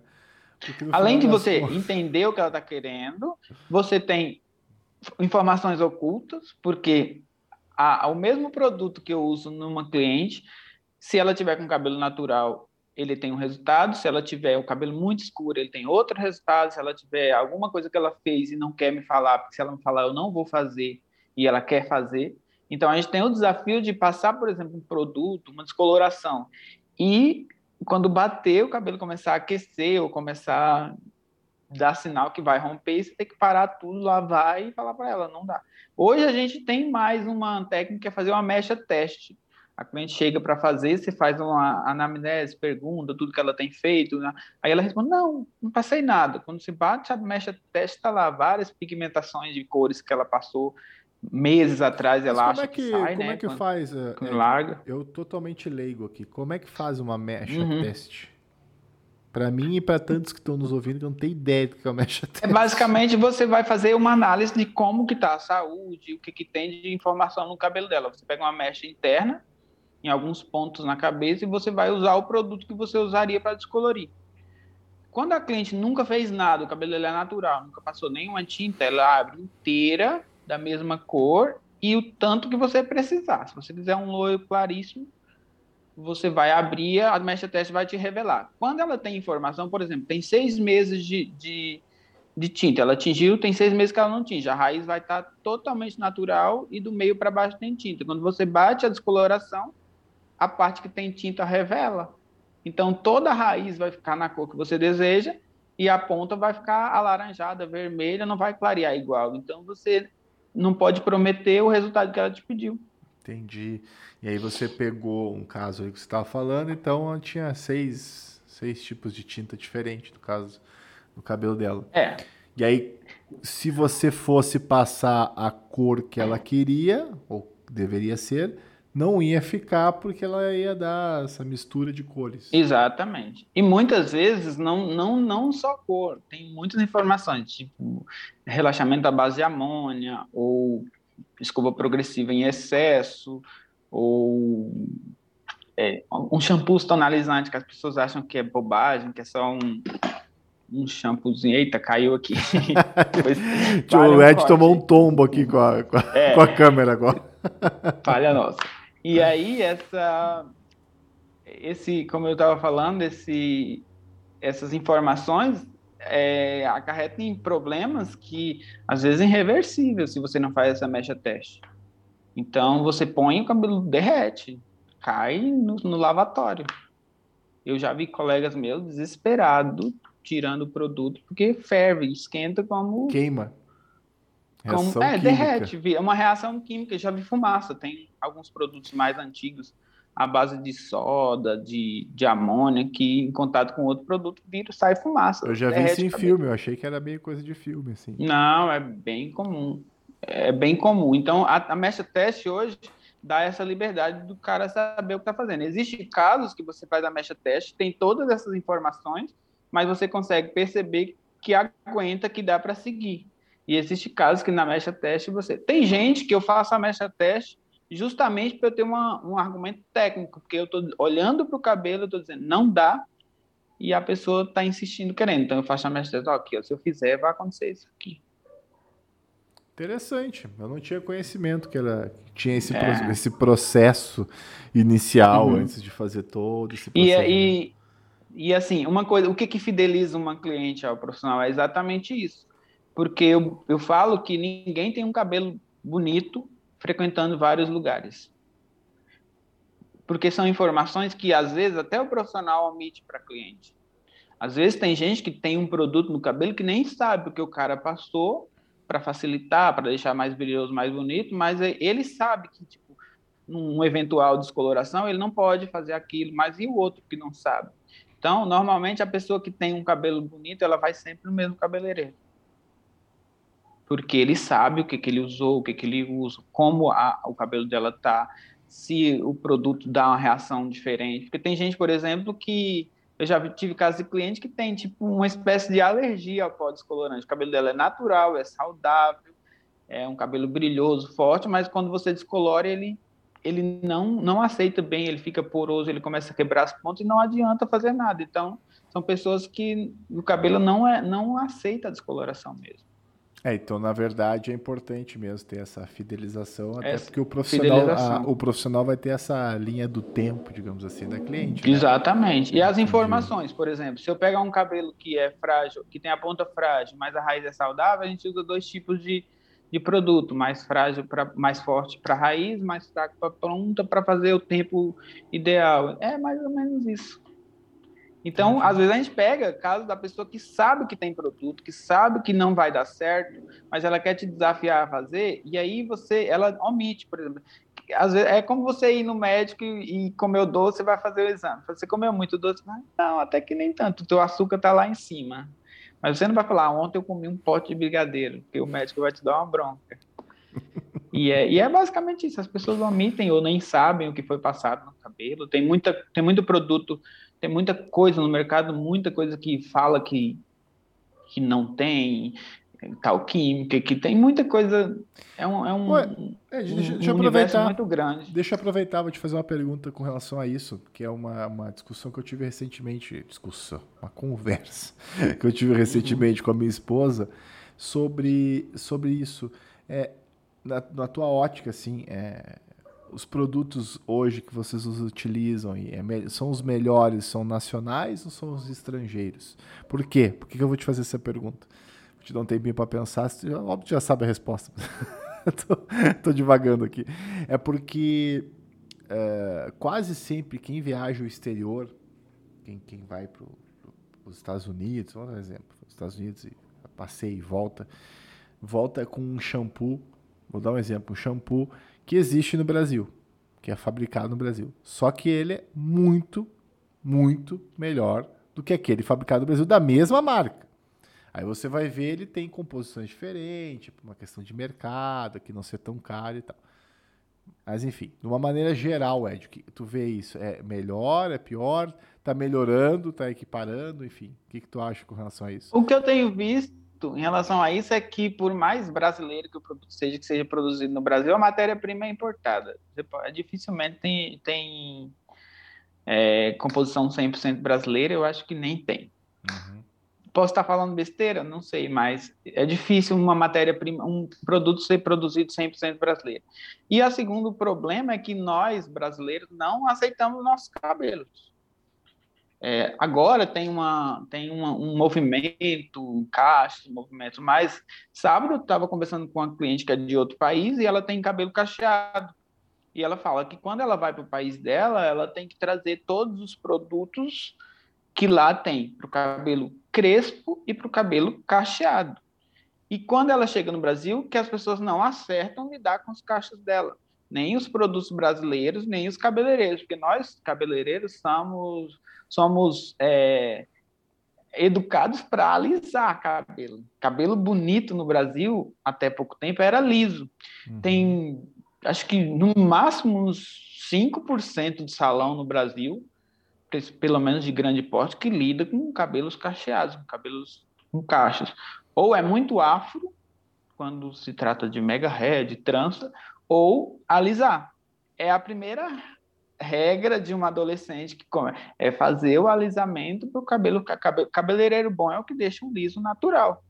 E isso tem mudado, tem um movimento, agora já tem marcas específicas para cachos. Mas na pergunta que você falou, os produtos brasileiros, a maioria tem matéria-prima importada e, e, na sua maioria eles não vão investir, com, principalmente atualmente com a moeda do jeito que está, acaba não competindo com os que vêm já pronto e acaba importando muito mais do que produzindo. Eu não tenho muitas informações sobre a produção de produtos no Brasil, mas eu sei que no porte do salão que eu trabalho, no, na, a maioria é importada. Maioria.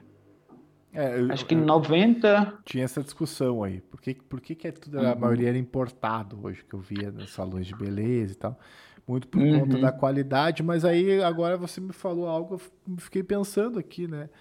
É, uhum. Eu acho que talvez por diferença dos outros países seja essa aceitação de cabelo, né? Exatamente. Aí, a, a, minha o cabelo esposa, não aguenta exemplo, tanto, né? É. A minha esposa, por exemplo, ela É, até as duas já conversaram, a minha esposa com a tua esposa, tipo, a tua esposa falando para ela, ah, calma, seus cachos vai voltar, você vai aprender a lidar, porque ela não, ela fez essa transição, ela foi deu anos com cabelo liso de, de progressiva, de, ela só se sentia ela se sentia natural com cabelo liso, ela não se reconhece com os cachos. E aí, um processo de alergia, de, de queda, ela, o médico sugeriu para ela parar. E ela sofre porque ela não se reconhece. Ela começou a se gostar tem muito pouco tempo com cabelo cacheado. E tem dias que ela não se gosta. Então, tipo assim, no dia a dia, no trabalho, ela ainda se sente, ela se sente super segura com os casos, as pessoas elogiam. Realmente está muito bom o cabelo dela cacheado. Só que, por exemplo, ela tem uma festa, ela vai para um lugar onde tem que. Ela, ela não se sente ainda que tá bom. Uhum. E aí eu lembro que eh, no, dia a tua esposa foi no salão e ela falando, Ju, tem que fazer isso, eu, eu, eu lido com o meu, que é cacheado há muito tempo. E se você perguntar para ela, ela vai dizer o quanto ela é ou foi pressionada para tirar o cacho para não. não e, e, a dificuldade que ela tem de achar produtos voltados para caixa. Hoje em dia já tem, mas se ela chegar no salão e falar assim, olha, eu tenho um casamento, eu quero arrumar meu cabelo, mas eu não quero escova, eu não quero liso, eu quero arrumar. As pessoas não têm nem equipamento para fazer um, para secar um cacho. Ou se faz, faz um cacho moldado para parecer que é feito. Uhum. Mas para lidar com a naturalidade do cacho dela, não tem tanto assim. Entendi. É um percentual muito baixo de salão específico em caixas. Talvez a gente está no período de, de, mudança e adaptação de todo mundo aos cabelos, né, digamos assim. Já tem muita, muita coisa. Eu, por exemplo, eu sou de uma época, quando eu comecei a fazer meu curso, que o bom cabeleireiro era aquele que abaixava, que alisava, que tipo só a água voltava. Tanto que, por exemplo, minhas clientes de liso, que gostam de cabelo liso, que tem cabelo liso, é, eu, eu tenho muito mais sucesso mais rápido num procedimento do que num cacheado que eu tive que re, readaptar, reconhecer e refazer. Eu já tenho muito cliente que eu incentivo cacho por eu já ter visto esse interesse dessa mudança das pessoas assumirem os próprios cabelos. Então eu falei, ou eu me atualizo, ou eu vou perder algumas pessoas que vão querer passar por essa transição. Mas eu ainda sou de uma época que eu era bom porque eu fazia uma chapinha e deixava o cabelo impecável, uma prancha, um, uma escova, tipo, durava quatro, cinco dias, até o dia de lavar de novo. E eu vejo um pessoal que já tem formação depois de mim, que já tem essa habilidade para cachear, mesmo que artificialmente, que já tem o, o, próprio cabelo já enrolado, porque não entrou nesse mercado, nesse universo que para ser cabeleireiro também tem que ter o cabelo, tem que vender o cabelo que você faz. Então, eu já vejo pessoas, onde eu trabalho, tem pessoas que, que, que usam o cabelo afro, outros que usam cabelo cacheado, que em outras épocas seriam quase que obrigados a fazer todos os procedimentos. Como que você é cabeleireiro se o bom cabeleireiro alisa e você vai usar seu cabelo crespo? Entendeu? Tinha isso mesmo? Tinha essa. Tinha, exatamente. Tinha até. Tinha, eu, eu, eu conheço pessoas que tipo, tiveram, saíram do espaço, tiveram que escolher. Ou você muda seu cabelo, ou você não trabalha aqui. Que triste isso. Ou você né? alisa, porque é mais ou menos assim, era mais ou menos isso. A, a, a técnica era relaxar na época, fazer progressiva, alinhar, deixar liso. E se você tem, como que você vai vender cabelo liso com cabelo crespo na cabeça de quem é, de quem dirigia, que não tinha tanto conhecimento. Era é. mais ou menos você ser Entendi. Mas é meio triste isso, né? É meio triste. A pessoa não poder ser como ela é, né? Sei como ela é. Mas ser o dentista banguela com, com corpo é meio estranho. Não, eu também ia ficar meio. É, dava para ele fazer uma É, foi só um exagero da, comparação. Ed, seguinte, tu tá, me contou aí que tu tem 18 anos de estrada nessa profissão, né? tá aí aqui em São Paulo, pelo menos aqui tem 18 anos de estrada e tal. Eu queria que tu, se tu conseguir lembrar, tem alguma história que tu lembre assim que tu achou assim, ó, putz, essa história é muito estranha ou foi muito engraçada que aconteceu no, na tua carreira, em algum momento com alguma cliente, alguma coisa assim do tipo que tu te recordes ou não? Ou que tu possa Cara, contar, né? tem, contar. tem algumas que se eu contar eu vou estar entregando. Mas tem, tem, acontece muita coisa em salão. Acontece coisa do tipo que. Mas tem uma que eu posso contar que é bem engraçada, mas se não fosse as câmeras que tinha no espaço, teria tido um problema sério. Mas é basicamente isso. A história mais, assim, estranha que eu vi. A gente tinha duas clientes, eram, eram amigas, através de, uma veio através da outra, e elas se encontraram num, num dia de sábado, assim, o salão lotado, e uma tinha voltado de viagem, e essa uma trouxe presente para a segunda, que já estava fazendo cabelo. Ela entregou o presente, a segunda pegou, olhou, colocou a sacolinha do lado da bancada onde ela estava sentada e agradeceu, ficou ali e terminou o cabelo. Quando ela terminou o cabelo, ela foi procurar a sacola e não estava mais lá. E a outra já tinha ido embora, a que trouxe o presente. E aí ficamos procurando essa sacola e eu nem sabia o que era, mas era algo de maquiagem, alguma coisa assim, ou seja, já seria o primeiro suspeito, né, numa situação dessa. E e aí a gente ficou procurando a sacola com essa maquiagem dentro, procurando a sacola e nada, nada de achar. Daí chegou uma hora que a gente falou: não, tem câmera, para não acusar ninguém ou para descobrir quem pegou, porque a ideia é descobrir quem pegou, né? Vamos achar nas câmeras. Aí a gente vê nessa situação, a cliente ela pega a que trouxe, pega o presente na sacolinha e leva para casa. Até hoje, ninguém sabe se ela se confundiu e achou que aquela sacola era outra sacola que ela ia levar para alguém, ou se ela não entendeu que a outra deixou ali e não deu muita importância, ou se ela, eu sei que ela levou o presente embora.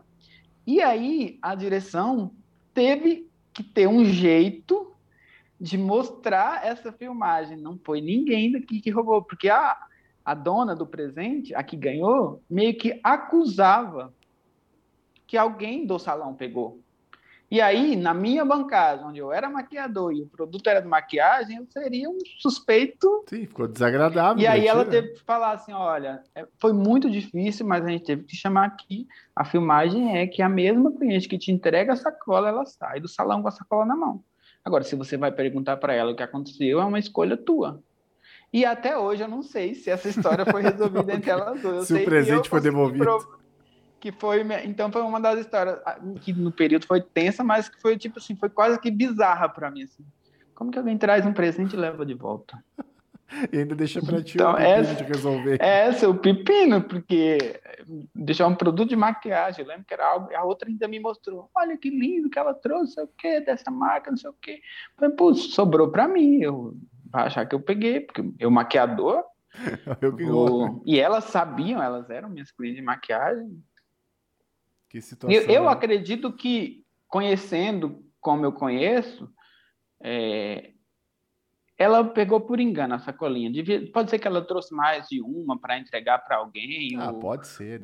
Eu não acho que ela pegaria para ir embora, mas foi uma história que deu um nó assim, na minha cabeça. Só tipo, resta dúvida. Eu não consegui entender é, é uma das histórias engraçadas do salão que eu posso contar, que tem muita coisa que se eu contar eu entrego. é, Só resta a dúvida, Ed, para saber se o presente foi devolvido ou não. É, a gente deixou ela chegar nessa decisão. Se você vai procurá-la para dizer, olha, você levou a sacola por engano, cada um tem que conhecer seus amigos, né? Se eu, porque se eu chegasse em casa e eu levasse a sacola de alguém por engano, eu ia ligar, oh, eu trouxe de volta, eu peguei esqueci. A gente também não sabe se ela fez isso, né? Mas, por exemplo, já aconteceu da cliente levar meu celular para casa, porque era igual dela. E, e, você sabe, né? Eu nordestino, todo baiano que sou, a minha música era um, um forró de, de pé de serra daquele mais. Era um alarme, tipo, de manhã. E ela levou, deixou na bolsa. Como ela enfiou a mão na bolsa saiu dela, que era igual ao meu, ela ficou usando o dela e o meu ficou jogado na bolsa. Aí dá tipo 5 horas da manhã, começa a tocar um forró dentro da bolsa dela. E ela disse que não entendia nada, e aquele forró, e ela, de onde tá vindo essa música, pelo amor de Deus, que ela olha, e eu sou tão distraído que eu também não tinha noção que meu celular não estava comigo eu deixo no bolso ou no casaco e, e ficou. E eu não, não me dei conta. Que aí ela, aí ela começou a ligar no celular da minha esposa para avisar que celular, meu celular estava com ela. E foi muito engraçado que ela falou assim, cara, que forró é esse? Eu falei, a música tem que ser barulhento, senão você não acorda. Eu falei, meu marido falou, tem um forró tocando aqui em casa às 5 horas da manhã. E essas coisas acontecem bastante, mas aí o final é isso, a pessoa devolve. Sim. Já levaram a chave do meu carro, já... Normal. Já, normal, porque estava sobre a mesa, a pessoa pega a chave e coloca no bolso. É igual ou parecido. Mas tem muita história, daria, tem muita história que daria para lembrar, mas eu devia ter anotado alguma para mim lembrar. agora foi as que vieram na minha cabeça. Então vai ficar, vai, tu vai fazer, vai ficar com essa missão para nossa próxima conversa, quando a gente marcar de Beleza. novo. A gente traz ah, tá novos bom. tópicos. Quem sabe para já, já começar a adiantar teu documentário da, da migração. É, pode ser, pode ser. É, é, um, é uma vontade que eu tenho. Vamos Vamos pensando. Não, vamos trabalhar nessa ideia. Vamos trabalhar nessa ideia. Uhum. Uhum. Senhoras e senhores, recebi aqui esse belo bate-papo que a gente tem. A gente falou de bastante coisa aqui. O querido Ed. Ed, muito obrigado por ter aceitado meu convite de novo, ter conversado comigo aqui. Desculpa qualquer bobagem que eu tenha falado. Afinal de contas, eu achei que eu estava falando com 100% baiano. Né? Na verdade, ele é 50-50, 50%, hum. paulista, 50% baiano. Tá mais para Bahia isso. do que para São Paulo, mas enfim. Muito obrigado, uhum. realmente, de coração, por ter aceitado, ter batido esse bate-papo aqui. Aprendi bastante contigo hoje, de tudo, de tudo, pode ter certeza disso. E espero que tu volte logo, para a gente poder conversar mais um pouco. Eu que agradeço, eu fico, fiquei bem feliz quando você me chamou. É, confesso que eu fiquei surpreso também porque não é muito comum. Eu sou muito da minha área, né? Eu acabo não eu, rede social, as coisas eu sou bem tímido, de verdade. Eu sou muito crítico, então eu sou bem tímido, mas eu apostei, eu aceitei de primeira porque eu tinha certeza que que ia ser legal e aí eu gostei, gostei bastante e sempre que precisar pode convidar. Eu fiquei bem feliz, divulgo já o Dom Podcast já há um bom tempinho e sou fã já lá desde o início e vamos, vamos bater uns milhões aí, depois a gente volta. Com, é, isso aí. Primeiro... vamos voltar com mais audiência, né, para mais histórias. Ah, né? claro, e a gente já faz um, cenário melhor, já, já tira as... Já compra um pedestal mais. É, não, vamos, vamos, vamos, ver. Vamos crescendo. Eu fiquei bem feliz de, de verdade agora, falando sério. Muito obrigado pela oportunidade. Falamos de dois mundos que eu que faz, que compõe o meu mundo, que é que eu tenho orgulho desde a minha profissão até as minhas origens. E sou muito grato, cara. Fiquei muito feliz e, e nem, nem doeu. Né, viu? Eu te falei, né? nem doeu. Nem eu, nem ninguém que está nos ouvindo aqui morde. A gente quer só as boas histórias, como eu falei aqui. Então, senhoras e senhores, uhum. vocês conheceram mais uma celebridade da sua própria vida aqui hoje, Super Ed Gomes. Muito obrigado de novo.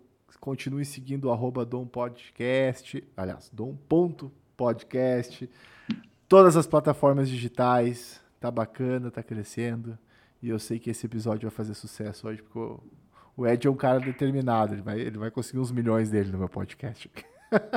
Muito obrigado. Vamos sim, vamos sim. Vamos seguir lá, Ned. Vamos seguir lá. Obrigado de novo. Tchau, pessoal. Até a próxima. Até semana que vem. Tchau, tchau. Beijo todo mundo. Muito obrigado. Valeu. Valeu.